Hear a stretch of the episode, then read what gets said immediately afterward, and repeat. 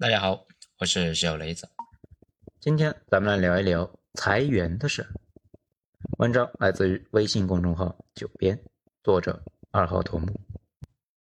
中国近四十年的事情呢，几乎都跟三件事有关：第一，改开；第二，外贸；第三，房地产。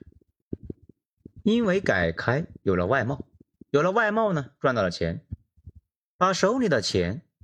叠加银行借出来的三十年的钱，催生出来了这些年的大繁荣。大家买房花出去的每一个钢镚，那最后啊，都变成了上游水泥建材工厂的收入、房产销售的收入，还有政府的收入。大家有了钱，继续消费。这也就是为什么，甚至呢，汽车行业都和房地产的周期有关。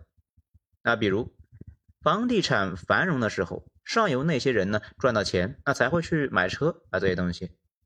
房地产就跟个印钞机一样，印了天量的货币出来。这些货币呢，分配到了各种领域。那些领域的人有了钱之后啊，就会消费。互联网的崛起，其实呢，依赖的就是这部分的增量。这有人可能就要说，市场上钱多了啊，经济就能够繁荣繁华。债务呢，就有这个特点。借钱花的时候超级爽啊，不仅爽啊，而且呢预期好。比如前些年深圳呢有人月供三万，那周围的人呢就有人说啊你这太疯狂了吧？他说啊没啥事，等过几年年入两百万的时候那就好了。当时呢很多消费啊其实就是建立在这种越来越好的预期之上，房价一直涨也是因为呢杠杆是越加越高。如今房地产走低，对市场有两个明显作用。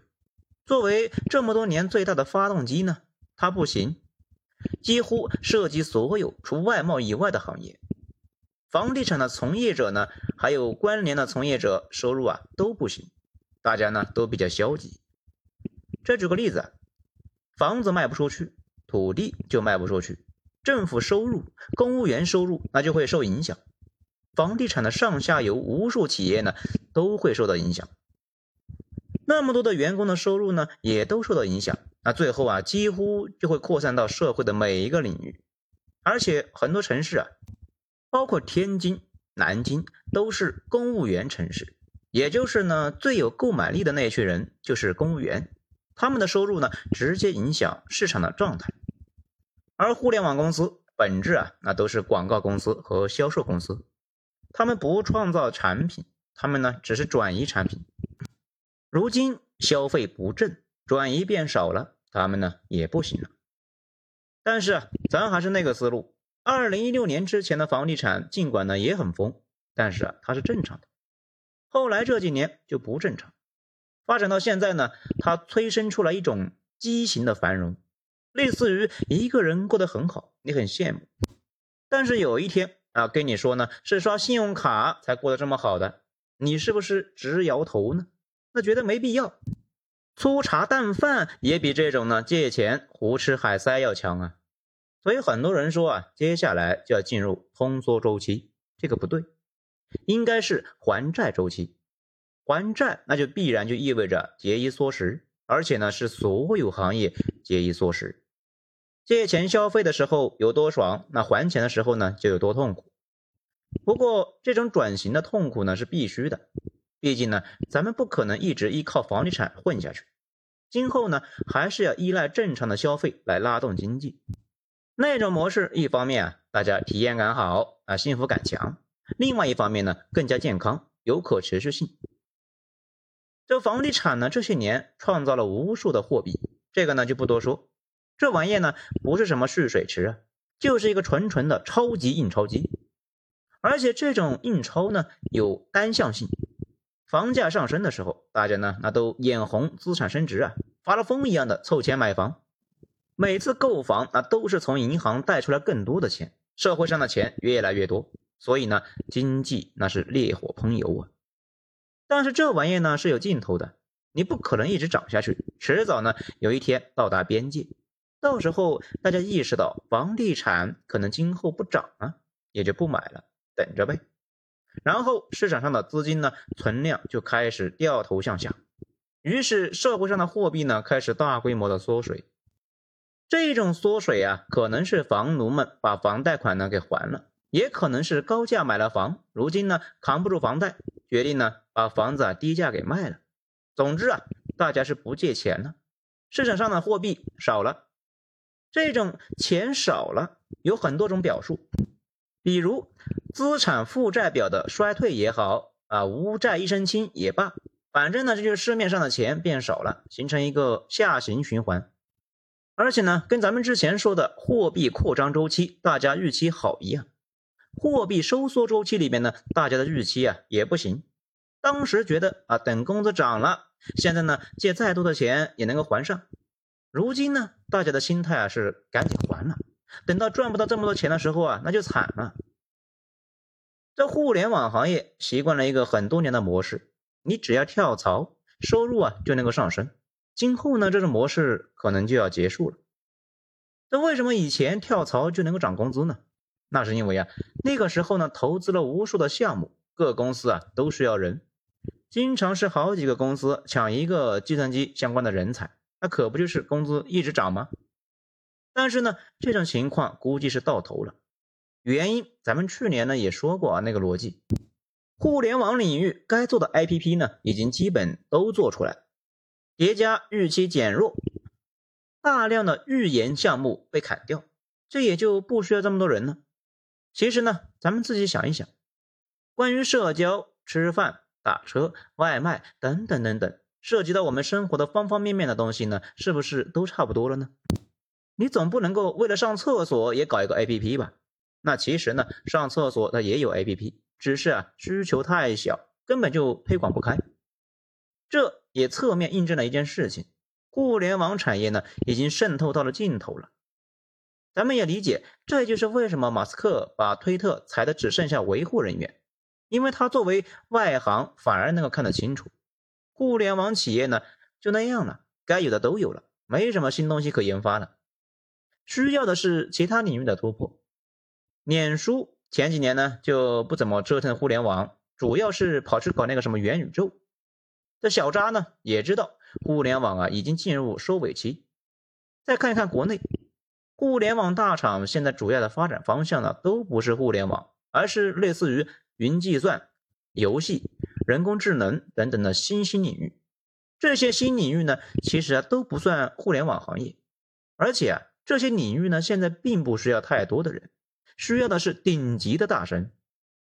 于是就开始裁掉边缘部门。集中力量呢，买显卡搞 AI，而且咱们这两年跟很多大厂的 HR 聊过，他们有一个共同的感触，就是啊，前几年招聘进来的人工啊，工资给高了，尤其是二零二零年之前的那个时候啊，项目多，投资也多，股价也高，所以呢，招聘的时候谈工资那实在是太离谱。这两年就开始啊过紧日子了，觉得给的实在是太高了。于是他们想把这些人的工资给降下来，怎么降呢？裁员呗，把那些一两百万一年的裁掉，换成了五六十万的，反正呢能力也差不太多，甚至呢心态那还要好一些。还有更离谱的，一个员工是二零一九年一百多万招到的，当时市场环境很好，那和都在抢人呢，所以呢就给了那么多。去年把他开掉之后啊，今年再给他打电话问他愿不愿意回来。只给之前一半的收入，那对方呢毫不犹豫的就答应了，因为他也找不到那么高的工作。这也就暴露了一个国内企业的麻烦的问题，就是呢工资只能够涨不能够降，想降薪那就得折腾一圈呢。不过在制造业领域呢已经是实现了动态工资。此外呢是由于没有办法动态管理，大厂们都在使用外包。经常是一个项目组呢，只有项目经理和几个骨干是自己人，那其他的都是外包。如果预期不好，就果断的把外包呢全部裁掉，骨干调入到别的项目。这今后跳槽涨工资可能会越来越成为历史了。如今你一旦失业，可能要跟你一起失业的小伙伴呢同在一个资源池里面竞争，可能呢还得跟那些已经在跑滴滴的同行竞争。还要跟刚毕业的大学生竞争，企业也可能会推动一波性价比替换。也就是呢，用高性价比的人来替换掉低性价比的人。而且不要以为影响不到三四线企业啊，都会受影响，就跟波浪似的，一波又一波。这一直以来呢，有一个政治正确，大家呢一直都在骂资本寻求增值这一个特性。可是大家想一想，如果你有几百万，你这几百万呢没有办法升值，你会拿出来投资饭店、商场或者是新材料吗？你不投资，别人呢就没有工资。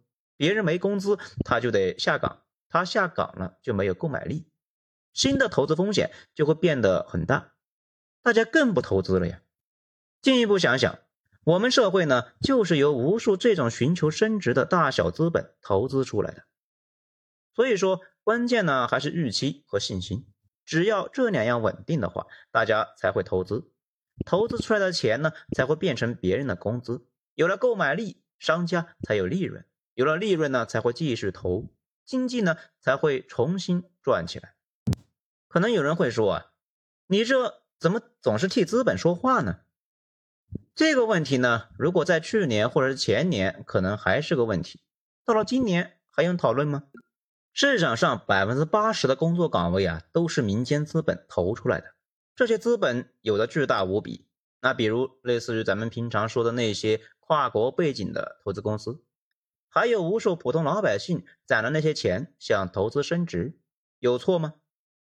中国整个制造业呢，几乎都是无限细小的民间资本搞出来的。资本一旦不投资了，不仅那些高薪工作岗位消失了，普通人的岗位呢也没了。那可能有小伙伴呢就要说了，那就一直忍着资本的剥削。这就回到那个基本的问题啊，到底什么是底线？可能是法律，如果各种观念呢都可以做底线，最后底线呢会高到所有人都啥也没法做。之前呢讲印度的时候啊就讲过一个问题，印度最大的毛病呢就是动态底线。你下场比赛的时候啊一个游戏规则，玩到一半又是另外一个规则，导致大家没法玩。印度的投资环境呢一直不咋地，也是这个原因。可能大家不知道。绝大部分的制造业企业里边已经严格实行劳动法，只是呢实行的方式跟大家理解的不一样。常见的操作呢，那就是工资压着法定最低的工资来给，那一个月两千块钱，严格呢给点加班费，而且呢是一点五倍工资。只是啊底薪有点低，加班费啊也就上不去。经常就出现一个情况啊，工资两千，加班费五千。这前段时间去杭州，专门开车去了趟苏州，了解了下这个情况。一般说的制造业工人预期工资七千啊，就是这么来的。懂了这个呢，那就懂了为什么前段时间某新能源巨头企业发生了一个离职潮，因为他们加班变少了，员工呢没有加班费，那两千块钱的工资啊根本不够花。到这里呢，可能有小伙伴就问：码农还有前途吗？很无奈的事情是，这些年程序员的待遇改善，导致大量的人才呢向这个行业集中，而且程序员的门槛看着高啊，其实很低，以至于啊很多数学、物理呢，还有各种天坑专业都在往这里边挤，程序员行业越来越卷啊，几乎是必然。但是有一说一啊，计算机依旧是比工地要强太多太多。啊，这个总有小伙伴就说啊，哎，你这成天挤兑这个土木行业在干啥呢？其实没有啊，你是问问土木人，他们呢比咱们说的难听的多啊。主要是吧，年轻人去的少，他们才不那么卷。而且很多年轻人呢根本就不适合工地，去了呢那也是提桶跑路，那不如提前思考一下，如果不适合工地，那干脆别去了。计算机领域呢，在接下来很多年里面依然是天花板很高。可能有人就说：“哎，你这说的不是废话吗？哪个行业天花板不高呢？”咱也不是那个意思，而是说啊，计算机的技术人员的天花板很高，其他行业呢想多赚一点啊，基本都得脱离技术。码农在可预见的很长时间里面，有点真功夫呢，找工作应该是没啥问题，只是啊，工资高低的事。而且码农那是严格分级的。入职三四天就能够看得一清二楚，咱们呢简单分成四级吧。最差的那一部分，也就是四级，不只是技术不行，而是呢人不行，代码写的乱七八糟，文档呢写的是一塌糊涂，不管多简单的工作都没有办法一次性的交付成功。这种人狗也嫌，但是呢在职场里面占了至少百分之三十。你只要工作呢带点责任心，就能够超过这些人。第三级是中规中矩的，没啥明显优点，也没有什么明显的缺点。复杂问题他也搞不定，但是简单的问题呢不出错，占到了百分之五十。这第二级呢是团队核心，大概占百分之十五吧。一般每个项目组呢都有一个技术骨干，说的就是这种。这好像啥技术难题呢他都能够搞得定，而且啊责任心很强。项目经理们呢那是争着要啊。这种人只要工资呢要的不是很离谱，这辈子啊几乎都不用愁工作找不到。这一级呢，是绝大部分人能够到达的天花板，需要巨大的责任心，潜心研究自己的领域，脑子中等偏上，细心一些，熬几年都能够混得到。但是现实生活中呢，这种人非常少。别看很多人天天好像很忙啊，忙得跟狗似的，可是啊，不知道为啥，能力呢一直不提升，水平呢也一直就那样。这最后呢，是极少数的一部分。纯纯的是技术大牛啊，行业翘楚。这种人往往聪明的很明显，而且呢，跟其他人那是有明显的代差的。他们能够解决那种你这辈子都解决不了的难题。这经常有人说的那种阿里高 P 啊，就有这种大神。当然也有混子，只是呢，这类的混子的混功也是高的没谱啊，屁也不会，却能够通过揣摩上意一直混下去，还拿高薪。这比那些技术大牛更难一些。你说裁员是不是先裁这种人呢？真不一定呢，因为他们往往跟领导关系好，领导觉得技术骨干可以换，却离不开这种人。好，到最后呢，咱们说一下，还是讲一下那个一直在说的事情：均值回归和周期。这任何高薪呢，只要不是牌照生意，那迟早给你打下来。互联网产业跟土木似的，也是迟早的。不过整体而言，计算机行业呢，不用风吹日晒，也不用去租板房，技术上限高，在接下来很多年里面呢，依旧是普通家庭翻身的好行业。一切都是周期，经济有周期，其他的呢也一样。顺风顺水的时候没人珍惜，啊，觉得一切理所当然，然后玩坏了，开始反思。通过反思，又能够开启一个新的向上周期。好，今天内容以上，谢谢收听。喜欢的话给一个五星评价，谢谢。我是小雷子，咱们精彩下章再说。